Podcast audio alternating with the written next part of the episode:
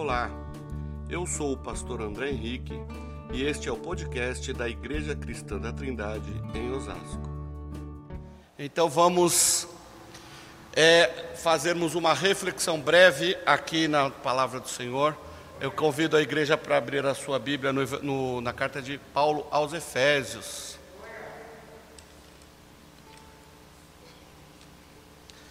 Capítulo 1, versículo 15. Vamos ler o 15 e 16. Uma alegria grande rever os irmãos. Domingo nós estivemos aqui com a casa cheia. Foi uma benção recebermos os nossos irmãos lá de Cosmópolis uma grande festa, celebração, foi bênção, glória a Deus, aleluias. Comemos bastante torta da irmã Sheila, foi de Deus, isso daí, isso foi fantástico.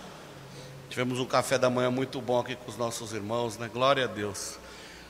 Acharam aí, irmãos?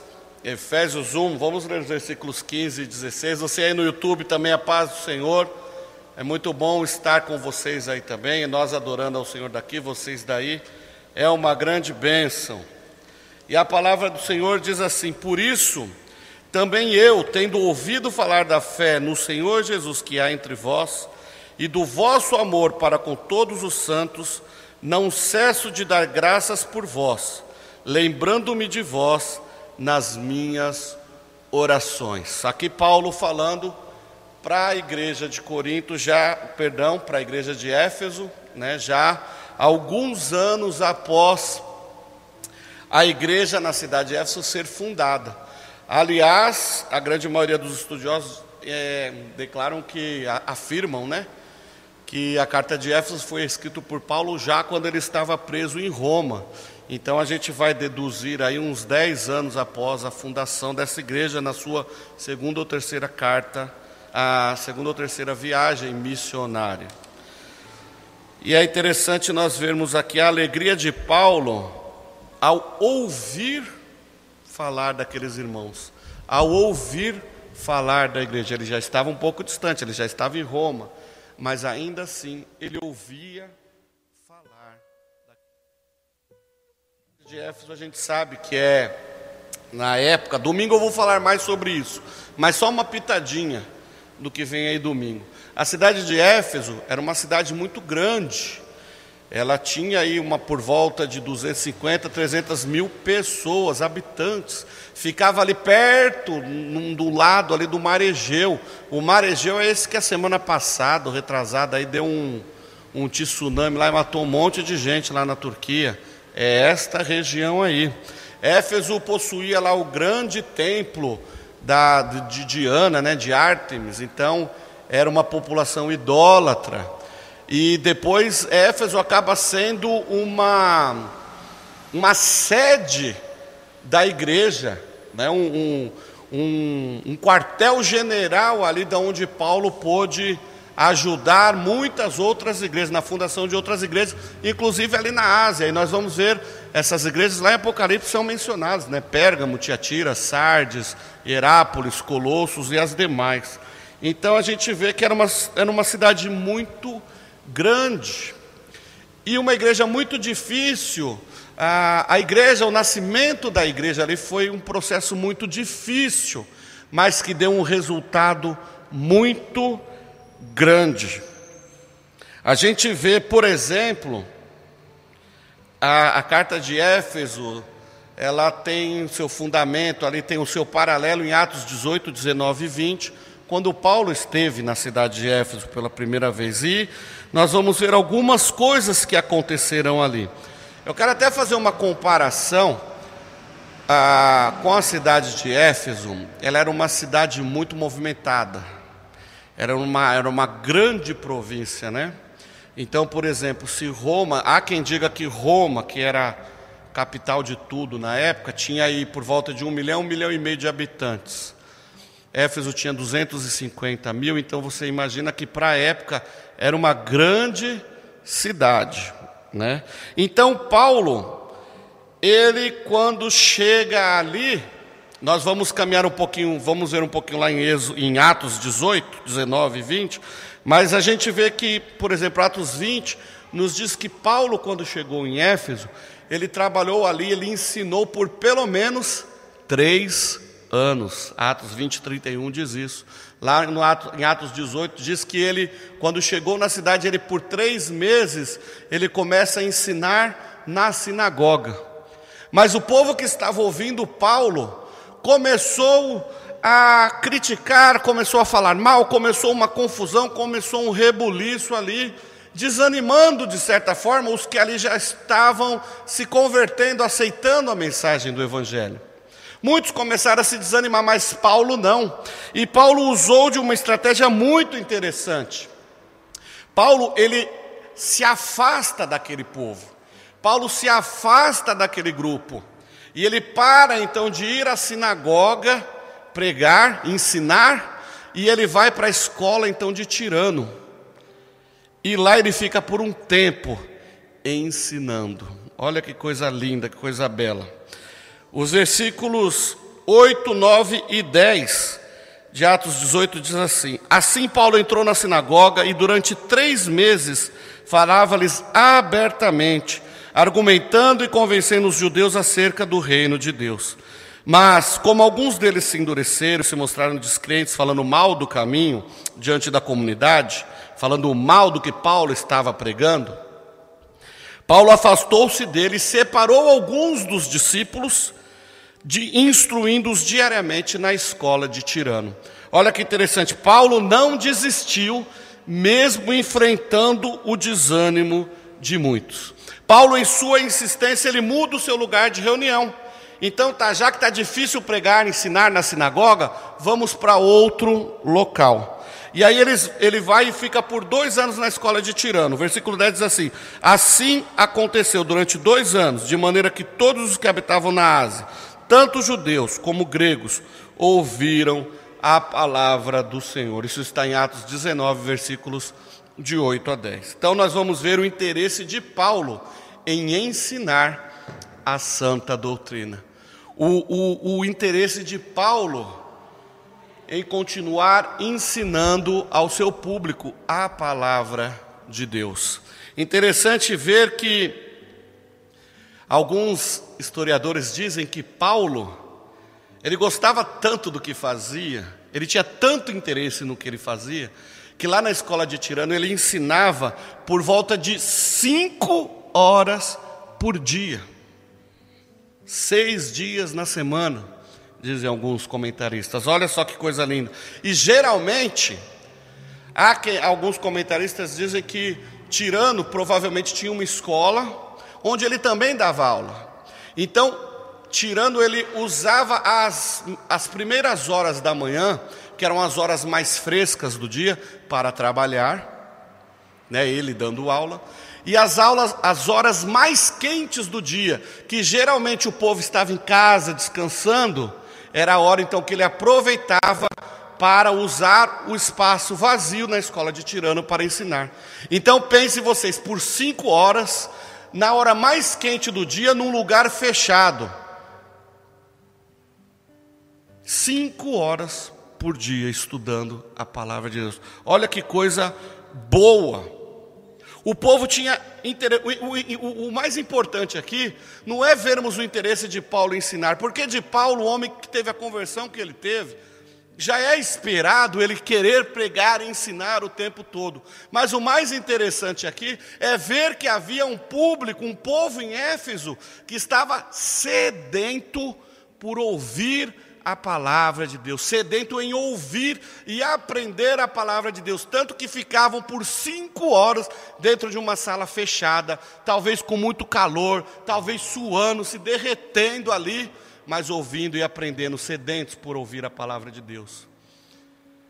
Quantos de nós ficaríamos hoje cinco horas em algum lugar ouvindo a palavra de Deus, queridos?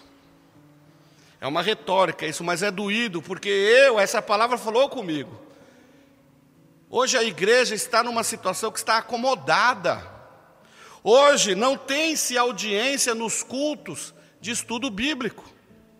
E olha que a maioria dos templos hoje tem ar-condicionado, tem ventilador, tem, é capaz de ter até a igreja que fica banando o pastor e os membros por ali, para que não cozinhe no culto, mas ainda assim o povo não vem para a igreja. Já pararam para pensar que o povo só vai para a igreja quando tem algo que lhes interessa? Hoje em dia nós estamos vivendo um tempo, nós estamos vivendo um período triste ah, da humanidade, na história da humanidade. O pastor Paulo diz que é um momento de crentes muito fracos, porque não há o interesse pela palavra de Deus, não há o interesse em estudar a palavra de Deus, não há o interesse na oração. Prova disso é olhar os bancos das igrejas que estão vazias nos dias de hoje. Salvo as raras exceções do pessoal que trabalha, salvo as exceções do pessoal que estuda, né? Qual outro motivo para não vir aprender a palavra de Deus, senão a falta de interesse, senão a, o, o comodismo? E eu não estou falando isso apenas para a nossa igreja aqui em Osasco, não. Eu estou falando em todas as igrejas. Aonde há uma igreja séria, que está separando um tempo para o estudo da palavra, um tempo para o jejum e um tempo para a oração. Esses cultos são os menos frequentados na história. Estou errado, estou enganado, vocês podem participar comigo. Estou enganado? Agora, se eu só venho à igreja quando algo me interessa, isso quer dizer que eu estou então em falta, com falta de interesse, né? no Evangelho. Estudar a Bíblia e orar deixou de ser interessante. A expectativa pelo divino deixou de ser interessante.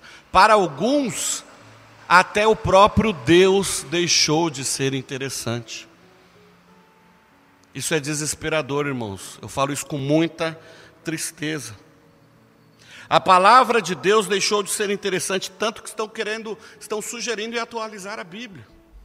Não é a Bíblia que precisa ser atualizada, somos nós.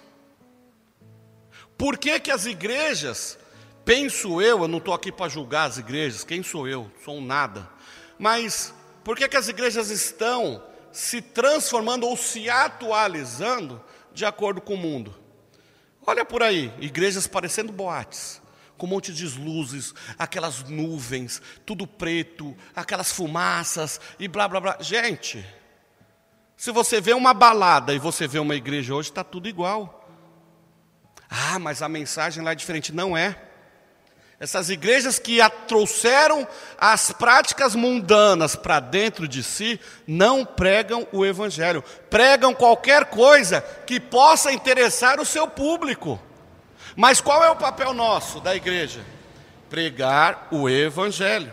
Então, nós não podemos negociar com isso. Agora, é uma tristeza nós vermos a falta de interesse da igreja brasileira pela palavra de Deus. Por isso que estão querendo atualizar a palavra, porque ninguém mais se interessa pela palavra de Deus. Isso é um absurdo, porque não é a palavra de Deus que precisa ser atualizada, e sim a nossa vida. Nós precisamos nos converter de verdade. É isso que nós estamos precisando. O que atrai o povo para a igreja hoje? Se não a resposta imediata de Deus, ah Deus, eu quero isso, mas precisa ser agora. O evangelho fast food. Aí, a gente, aí as igrejas fazem um monte de campanha e o povo vem para buscar o quê? A resposta imediata. Não, eu vou lá agora, eu vou fazer isso, isso e isso, não para eu aprender, mas é porque eu quero algo de Deus. Estão olhando para as mãos do Senhor, estão esquecendo, estão olhando por aqui e agora, esquecendo de olhar por todo né? A cura. O povo está atrás de cura, o povo está atrás de prosperidade financeira. O povo quer curtir a vida. Por isso que tem igrejas que têm visto, ah, já que o povo quer curtir, é melhor curtir aqui, né? E aí transforma a igreja num, num, num ambiente de curtição. O púlpito torna-se um altar, o púlpito torna-se um lugar de stand-up gospel, o púlpito torna-se uma palhaçada mas o evangelho não é pregado. Por quê? Porque a palavra de Deus confronta. A palavra de Deus faz você mudar a sua vida. A palavra de Deus transforma radicalmente a sua vida. A palavra de Deus te arranca das suas atividades pecaminosas. A palavra de Deus arranca de você o desejo de viver as coisas desse mundo. E o povo não quer isso. A palavra de Deus é um banquete dos céus para nós, mas o povo, a multidão, quer continuar a beber na fossa, lá no esgoto, coisa ruim. Por isso que muitas vezes a igreja que prega o evangelho sério, a igreja que ora, a igreja que estuda a Bíblia, esses cultos são vazios. Porque o pessoal quer muito oba-oba, mas na hora de pôr em prática não fazem. A sociedade, nós, né, como igreja, nós precisamos nos comprometer com a palavra para fazermos a diferença. É nossa responsabilidade fazermos a diferença no contexto que nós vivemos, no contexto que nós moramos, aqui no nosso bairro, no seu bairro, na sua casa, no seu condomínio, é nossa responsabilidade fazermos a diferença. A sociedade não quer compromisso nenhum com a mensagem do Evangelho, por isso que a nossa sociedade, a tendência não é melhorar, pelo contrário, é piorar. Ah, André, mas você está com falta de fé. Não, eu não estou com falta de fé. Eu estou apenas constatando o fato. Enquanto a igreja não clamar, enquanto a igreja não se posicionar, vai continuar essa bagunça no Brasil, vai continuar essa bagunça nas nossas igrejas, vai continuar essa bagunça na nossa sociedade. E por que, que eu estou falando isso? Porque a igreja de Éfeso, quando houve a conversão de algumas pessoas, eles chacoalharam aquela cidade, ao ponto de muitos e muitos irmãos serem acrescentados àquela igreja. Vamos continuar aqui o texto. Depois de explicar, né? Depois de explicar como uma pessoa salva por Jesus é verdadeiramente abençoada por Deus, Paulo se alegra em saber que a fé dos efésios, a fé que eles tinham em Jesus, o amor que eles demonstravam com os santos, continuavam firmes, mesmo quando eles passaram por alguns momentos de altos e baixos. Nós vamos ver, nós vamos ver lá em Apocalipse 2,4, né? Quando Jesus está falando para sete igrejas da Ásia, ele fala da igreja de Éfeso. Ele rasga elogios para a igreja de Éfeso. Mas ele diz, né, eu tenho porém contra ti que tu precisas voltar ao primeiro amor. Isso não quer dizer que eles pararam com a sua fé. Eles pararam de pregar, pararam de anunciar, mas por algum momento eles deram aquela aquela esmorecida. Mas eu não tenho dúvida diante do texto que nós vemos aqui em Paulo, quando ele ouve falar da fé dessa igreja, eles estavam, ele estava sabendo que, mesmo passado por esse momento, mesmo passado por essa situação, eles voltaram o seu coração ao primeiro amor, ao ponto de fazerem a diferença numa cidade toda. Que tipo de diferença que eles fizeram? A fé deles, a conversão deles chacoalhou aquela cidade. Em Éfeso, eles amavam esportes, eles praticavam alguns jogos. Ali tinha um evento lá também conhecido, igual esses Jogos Olímpicos que nós temos hoje em dia. Então, eles gostavam de se divertir com isso, igual o brasileiro gosta de futebol, igual o brasileiro gosta de ver as Olimpíadas e tal. Isso é legal. Lá também eles tinham essa mania. Então, havia um período da, da, do ano, quando haviam esses jogos, que a, a, a, população multiplicava, chegava a quase 400 mil pessoas na cidade de Éfeso. Uma outra coisa, e aí é o, o X da questão na igreja de Éfeso, na cidade de Éfeso. Éfeso era um grande centro, né? E lá tinha um grande templo, o templo da deusa Diana. Dizem que era tão, algo tão fantástico, tão maravilhoso, que tinha 127 colunas enormes que sustentavam aquele templo, cada uma com uma coluna de 6 metros de espessura né, e 37 metros de altura. Que mais? Ah, era uma das sete maravilhas do mundo. Dá para imaginar que coisa linda deveria ser esse templo? Ali, a partir desse templo, esse templo era o centro de sustento financeiro. Toda a economia da cidade de Éfeso, ou 95% da economia de Éfeso, girava em torno do templo de Diana, da deusa Diana. Sabe, tipo Aparecida do Norte, Juazeiro do Norte, lá, cidades que vivem em função de um santo. Não é assim lá em, Aparecida, lá que tem que ter. É, você compra santinho, você compra aquelas. Os caras que vão lá, né, comprar aquela coisinha de amarrar no braço e por aí vai. Então o que, que acontece? Bastante lucro era gerado ali também Por causa do templo. Ali, os arredores do templo de, de Ana, ah, o povo mexia com isso. O povo mexia fazendo eh, estatuetas, fazendo imagens de ouro, coisinhas bonitas e vendiam por muito caro. Então, assim, quem mexia com isso lucrava muito, ganhava muito dinheiro. Aí o que vai acontecer então? Depois de três anos que o evangelho chegou naquela cidade, muitas coisas começaram a mudar. E o que começou a mudar? Lá em Atos 19, versículos 18 a 19, fala que muitos irmãos muitas pessoas que ouviram o Evangelho chegaram ao conhecimento da verdade. E aí o que, que nós vamos ver? Conversão é mudança de vida. Conversão é mudança de atitude, não é isso? Os novos cristãos, eles começaram então a confessar pecados. Aqueles homens que eram maus, que bebiam, que se drogavam, que se prostituíam, que batiam nas esposas, esposas que batiam nos maridos, enfim, Aqueles homens se arrependeram, tiveram a plena convicção dos seus pecados, que eles saíam pelas ruas chorando, confessando os seus pecados, pedindo perdão a Deus. E aquela cidade foi impactada com essa atitude. Houve um grande avivamento na cidade de Éfeso. Pessoas que trabalhavam com magia, pessoas que trabalhavam com mágica, começaram a jogar os seus livros nas ruas e botar fogo. Eu não quero mais saber disso. E olha que interessante, o texto lá em Atos diz que esses livros eram livros caros. O montante que o povo queimou lá na cidade chegava a 50 mil dracmas.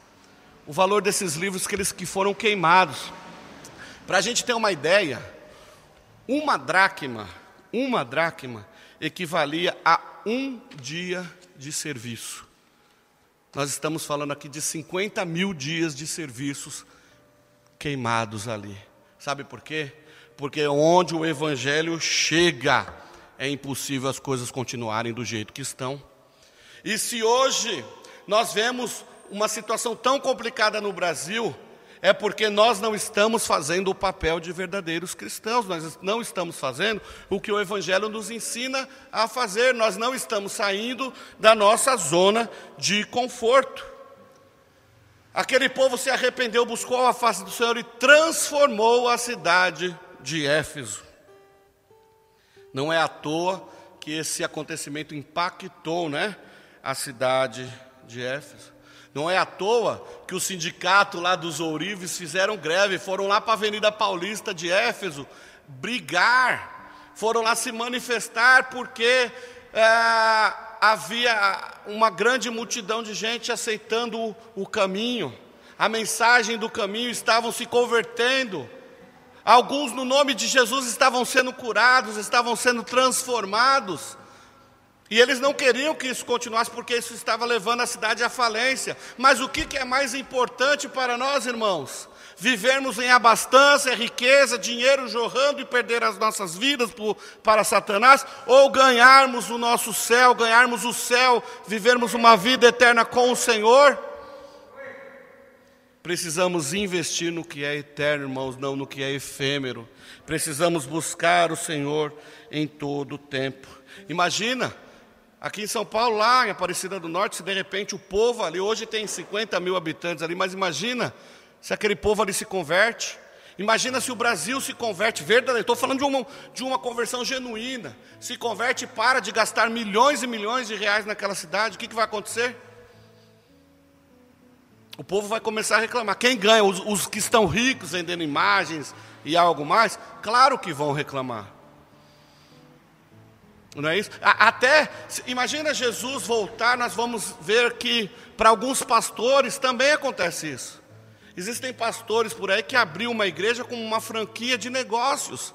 Esses não querem que Jesus volte, porque senão vai atrapalhar os negócios deles. Esses não querem que o povo se converta, continue dentro das igrejas com uma venta nos olhos, os ouvidos tampados, porque senão vai atrapalhar os negócios deles.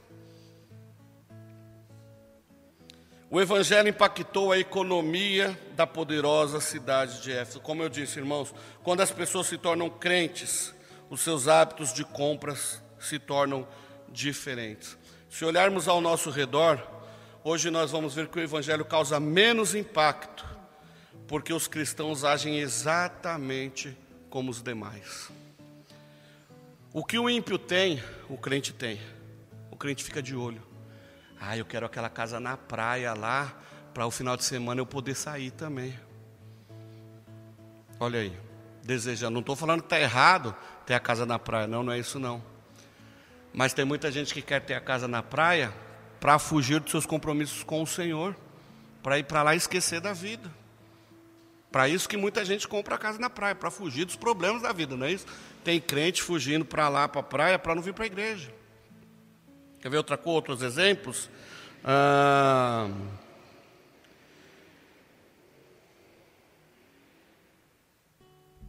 empresários aí no mundo que sonegam impostos. Aí com esse dinheiro que eles ganham por fora, eles fazem um monte de coisa. Quantos cristãos vocês conhecem que fazem igual? Vocês sabem de um monte.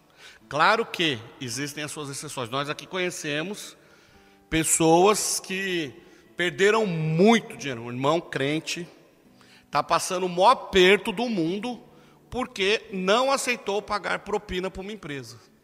Está correndo o risco de perder a sua empresa, o seu negócio, está endividado até o caroço, mas não se corrompeu com, a, com essa cobiça humana, né? não deixou se levar por, com esse desejo.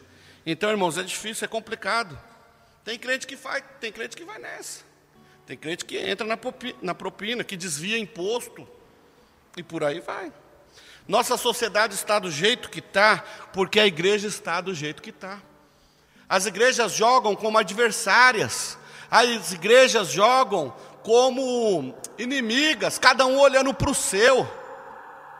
Igrejas neopentecostais destruindo com o Evangelho, detonando com o Evangelho.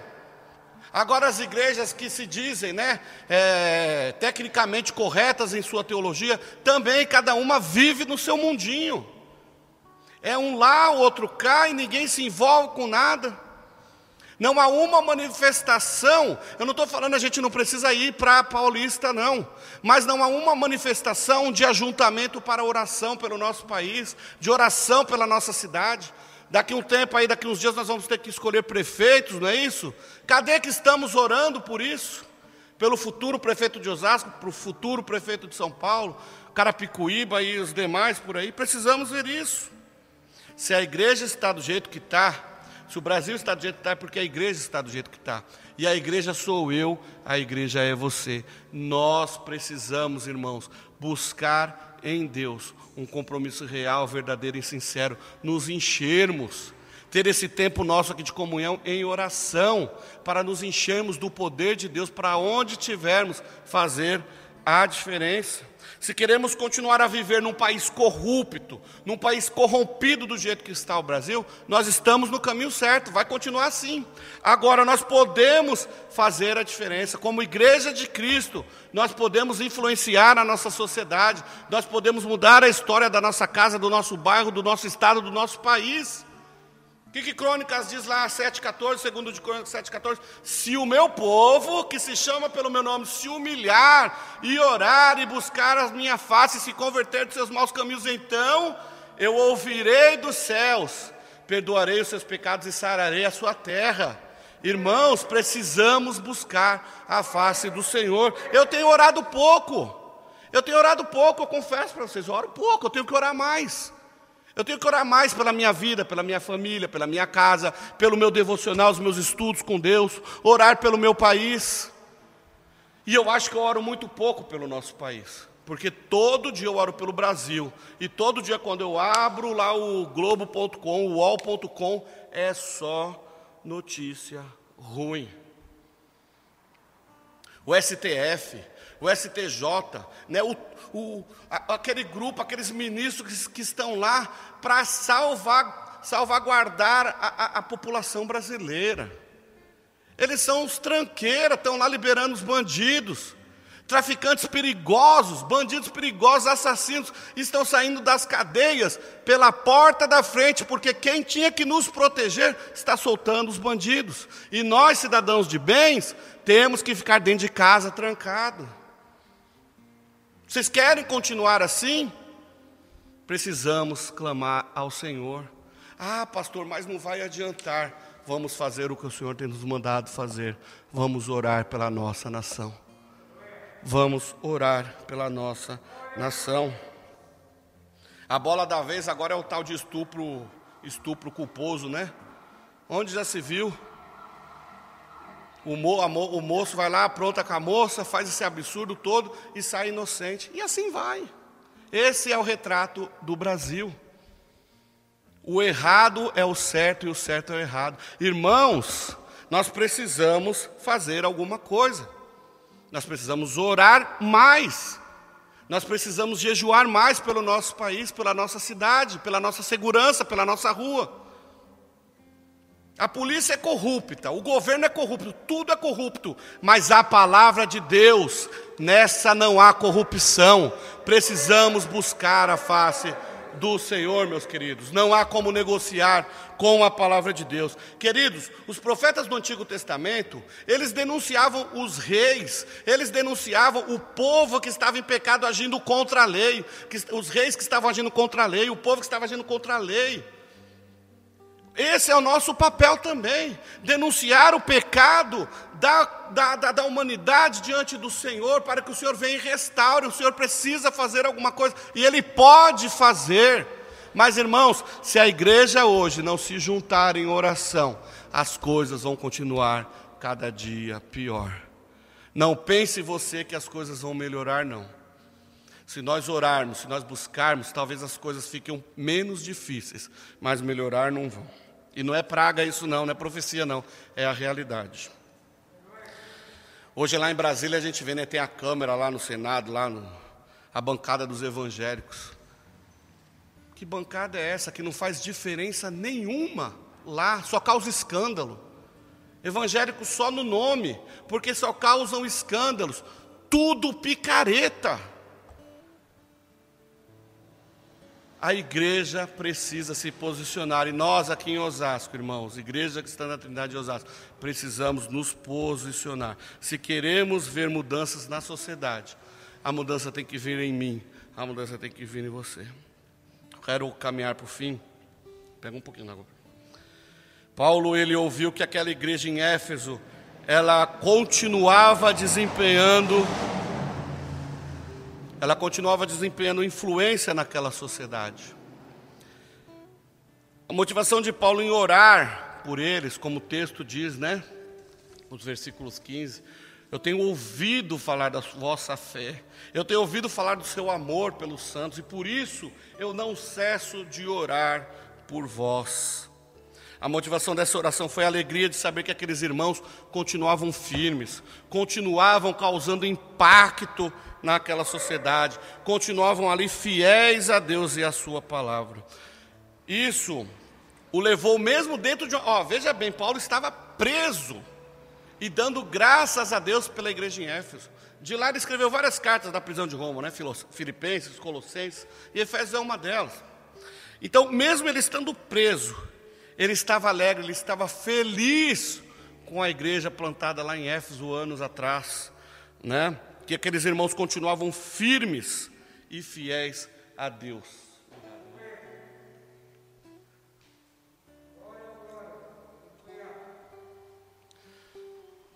Paulo estava feliz de saber que aquele povo estava com uma vida voltada ao Evangelho e por isso estavam sendo abençoados. Eles eram abençoados por amar o Evangelho, não por amar as bênçãos que poderia vir, que poderiam vir. Hoje a igreja não está amando a Deus. Hoje está, a igreja está amando o que Deus pode nos dar.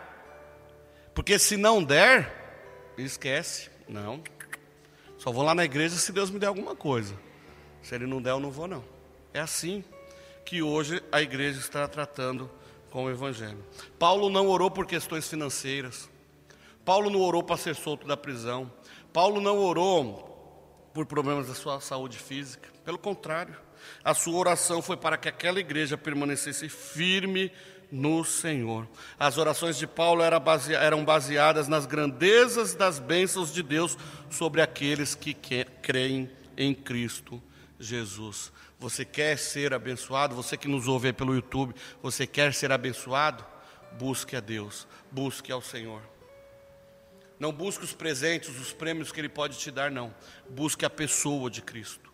Não olhe para as mãos do Senhor, as mãos que estão te dando um presente, mas olhe para a face do Senhor, olhe para Cristo. Tenha o desejo de olhar a face do Senhor. E eu concluo aqui com duas perguntas para a nossa reflexão. Será que, como igreja, nós temos causado impacto na sociedade? Será que, como igreja, nós temos causado impacto na sociedade? Outra pergunta: será que Jesus está satisfeito com a forma que tenho vivido? Essa é forte, né? Será que Deus, que Jesus, está satisfeito com a forma que eu tenho vivido? Essas duas perguntas ficam para a nossa reflexão nesta noite. Que nós possamos pensar nisso daí. Precisamos, através da palavra de Deus, fazer a diferença. A nossa vida tem que ser canal de bênção. A nossa vida tem que exalar o bom perfume de Cristo. A nossa vida tem que fazer a diferença na onde nós estivermos. Amém? Coloque-se em pé, curve sua cabeça que eu quero orar com você. Se você gostou deste podcast, siga-nos em nossas redes sociais. youtube.com/barra ictosasco, Instagram arroba ictosasco e facebook.com/barra ictosasco.